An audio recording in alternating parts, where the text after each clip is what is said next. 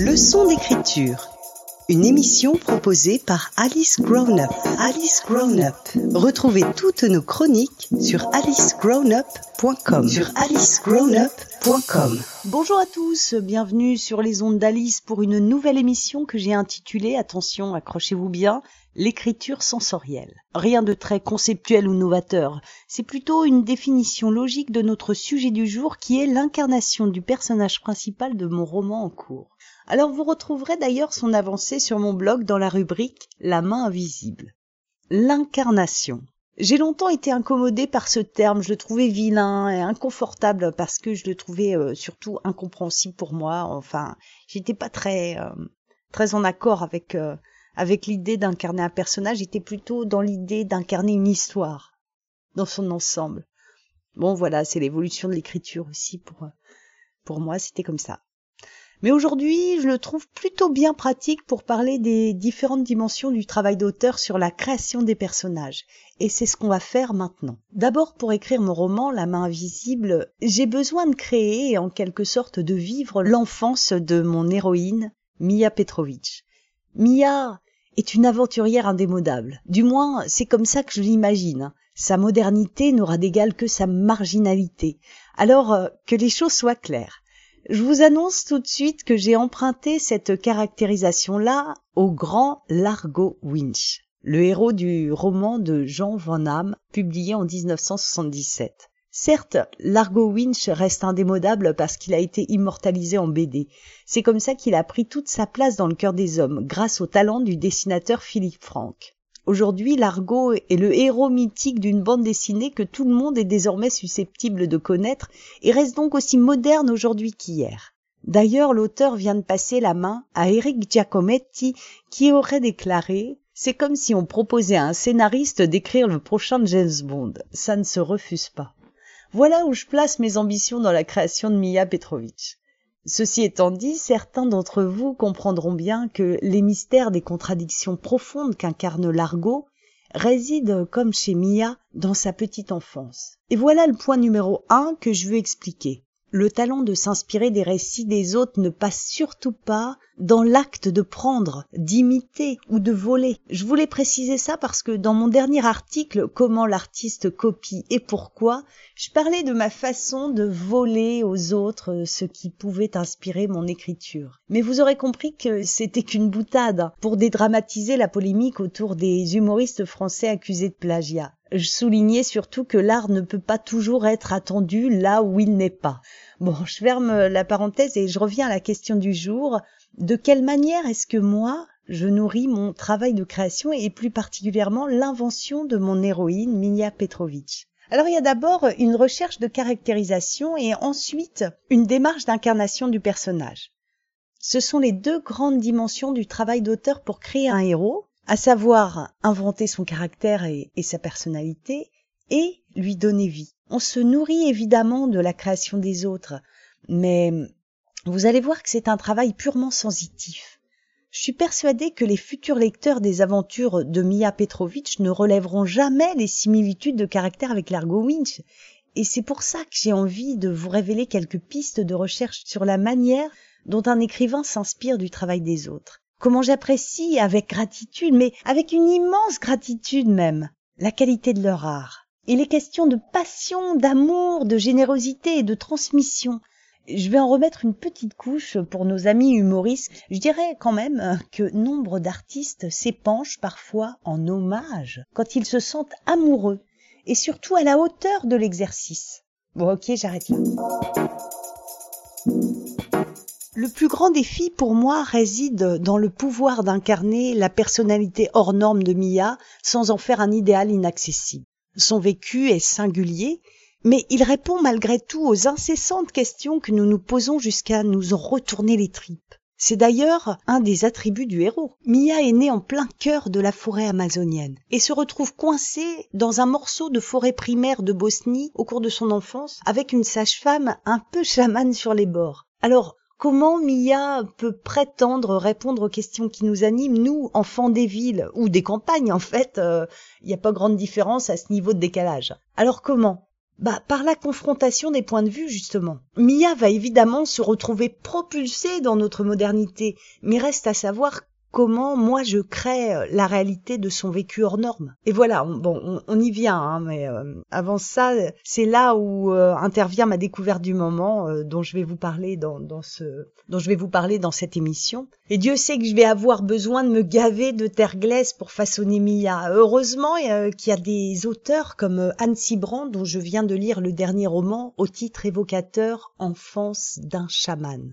Et juste avant de vous en parler, j'aimerais être sûr que vous comprenez bien ma situation. Et celle de, de nombre d'auteurs euh, qui sont euh, barrés dans des dans l'écriture de romans d'aventure, euh, bon voilà, de, ou de super-héros ou, autre quoi alors imaginez comment je m'y prends, assise à la terrasse de mon café du matin, agrippée à mon stylo, pour écrire les aventures de Mia en respirant les émanations des voitures bercées par le vrombissement de leurs moteurs et les conversations de mes voisins de table. Hein. comment je m'y prends, moi, pour peindre le portrait d'une gamine née dans la forêt, capable de communiquer avec cet organisme vivant en complète osmose avec elle au point de la considérer comme une maman? Parce que aimer la nature et respirer avec elle, c'est absolument pas la même chose. Les battements de mon cœur ne sont pas à l'unisson avec les pulsations de la terre, bah oui, euh, faut bien avouer.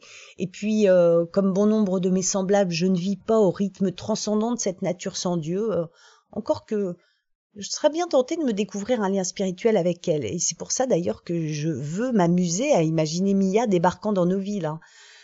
J'imagine déjà ce regard unique nous faire découvrir cette autre version de nous-mêmes. Elle, elle sait mettre en valeur ce qu'il y a dans nos cœurs. Le pouvoir de notre imagination permet d'incarner un personnage aussi improbable, et je ne me priverai pas d'atteindre l'impossible avec elle.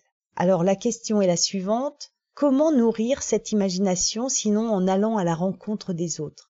Les créateurs, les chercheurs dont nous faisons tous partie, les écrivains, les scientifiques, les anthropologues, mais aussi et surtout ceux qui connaissent la réalité de ce que traverse Mia. J'ai déjà lu un paquet de trucs pour ébaucher ce roman, mais je n'en suis qu'au début de ma quête. Je reprends tout, dans le moindre détail. Je vais écrire un paquet de trucs qui ne se retrouveront jamais vraiment dans l'histoire. D'ailleurs, je ne suis pas sûre de relater son enfance dans mon récit final. Hein. Je cherche donc parmi vous, parmi tous ceux qui sauront me transmettre les connaissances dont j'ai besoin. Et j'ai la chance merveilleuse d'en avoir découvert deux en un dans le livre d'Anne Cibran, Enfance d'un chaman. J'ai l'écrivain et l'improbable vécu. Bon, je m'explique. Anne Cibran est une écrivaine française qui a sorti un livre relatant sa rencontre avec un véritable chaman de la vieille école, au fin fond de la forêt amazonienne. Ce livre est un voyage sensoriel et poétique, tout ce qu'il y a de plus réel, qui nous transmet le récit d'une vie et surpasse l'inimaginable. Anne Cibran m'ouvre alors une fenêtre sur le monde mystérieux de Mia et je l'en remercie par son écriture puissante entièrement habitée par les échanges fantastiques qu'elle entretient avec son hôte, Lucero Tanguila, Anne me fait entrer au cœur d'une vision, dont la réalité n'est pas encore à ma portée, mais elle parvient cependant à nous amener au cœur de la forêt, la plus primaire qui soit.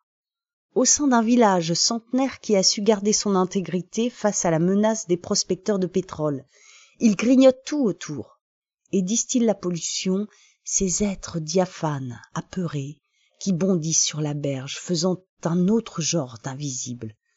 Anne parcourt le regard de Lucero Tanguilla. Il lui raconte son histoire et celle de sa famille, cette lignée d'hommes tigres dont la figure légendaire de l'oncle, Balthazar Tanguilla. Comme beaucoup de guérisseurs, Balthazar Tanguilla affirmait que, bien avant le premier arbre, la terre serait née d'une fleur, et plus particulièrement de son parfum. Il ne le disait pas à tout le monde, car l'image même était précieuse. À toi, écrit Anne à l'intention de son conteur, il en parlait souvent. À l'écouter, rien n'était plus sacré que cette fleur, apparue soudain, avec ce formidable désir du monde, cette intention de vie roulée dans le parfum. Anne a tant appris de Lucero que la restitution qu'elle fait de ce voyage est infiniment précieuse, pour moi en tout cas, et si elle se demande qui parmi les hommes traduira la langue de la nature avec la disparition de Lucero et des derniers chamans de sa génération, il lui répond Nos ancêtres s'étaient cachés dans les champignons, mais je crois que nous partirons habiter dans les pierres. La vie ne meurt pas, il y aura toujours quelqu'un qui saura nous trouver. Ce que l'on sait est aussi vieux que la terre. Anne définit Lucero comme un traducteur de la nature, un traducteur des paroles insoupçonnées de notre monde. Quand tu racontes, écrit-elle, chaque arbre qui nous entoure semble hocher la tête pour acquiescer derrière tes mots. À son contact, Anne découvre que notre langage est bien plus vaste que l'homme.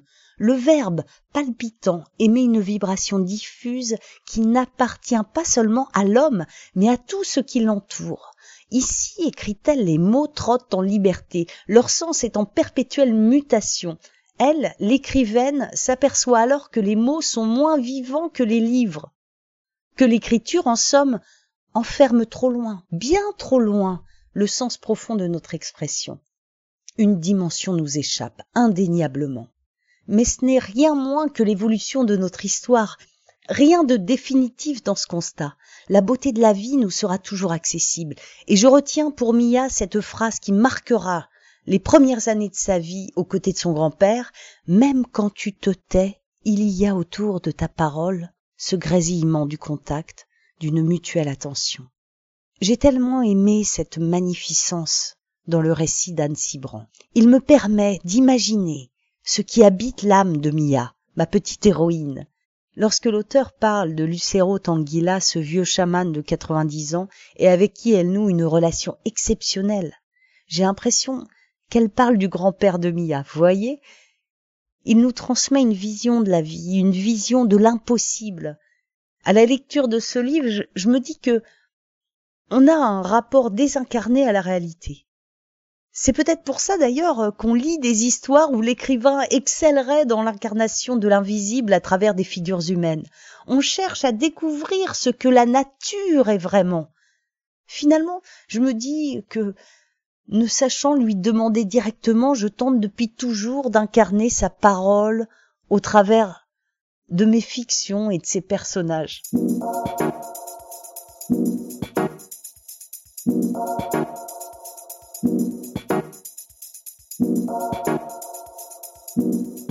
Anne découvre cette nature qui parle, cette bibliothèque ondulante qui se déploie sans limite, qui n'est ni plus ni moins que le bain amniotique du verbe. Et la réalité, une étoffe bariolée qui recouvre le monde, ce tissu brodé d'arbres, de montagnes, de rivières, mais aussi d'hommes et de bêtes, ondule sous la lumière, s'invente à chaque instant. Cette étoffe est la peau chatoyante des esprits. Et le chaman est celui qui sait soulever le voile, aller voir de l'autre côté. Le livre d'Anne, Enfance d'un chaman, est paré de poésie. Il restitue un voyage que personne n'aurait pu prévoir malgré la préparation tenace et minutieuse qu'elle s'était imposée. Anne fut littéralement invitée à entrer dans l'âme du vieux chaman. Sans magie, sans incantation, sans fausse pudeur, à accéder à une vérité cachée. Malgré notre littérature abondante sur la nature et ses sorciers, ce livre me fait vraiment prendre conscience que notre réalité nous cache peu de mystères. Non, la réalité est bien là, derrière nos croyances fumeuses qui nous apprennent à garder le voile tiré devant nous, nous, les oxy comme je les appelle dans mon roman. ouais, ok, bon, passons. Allez, on continue. J'ai vraiment là, euh, je vais vous poser une question, plusieurs questions. Qui parmi nous dresse l'oreille vers les arbres pour veiller à ne pas leur couper la parole? Je vous le demande. Qui parmi nous aurait la sensation d'une écoute mutuelle avec ce qui nous entoure, prêt à suspendre ces mots si précieux au point de ne les partager qu'aux heures les plus propices? Qui, parmi nous, est vraiment conscient de la respiration de chaque chose? Bien que j'ai gardé en moi une part de l'animisme de mon enfance, je ne fais pas partie de ces gens-là. Mais je pense qu'on est aujourd'hui si nombreux à sentir que ces questions-là nous rattrapent, que, je pense sincèrement qu'elles nous permettent d'accompagner le changement qui s'opère actuellement dans notre monde du travail. À travers les nouvelles sciences, j'ai vraiment l'impression qu'on prend conscience que notre avenir dépend de ces questions-là. Si Anne Cibran a trouvé auprès de la famille Tanguila l'incarnation du monde même, de par leur dévotion absolue à la forêt, j'ai pour ma part trouvé dans son livre Enfance d'un chaman une matière vivante pour incarner mon héroïne. Je veux que Mia nous pose ses plus ancestrales questions, si brûlantes d'actualité. J'espère ainsi pouvoir élaborer une vision de la réalité qu'il nous est quand même vachement difficile de percevoir au cœur de la modernité. Bon bah voilà.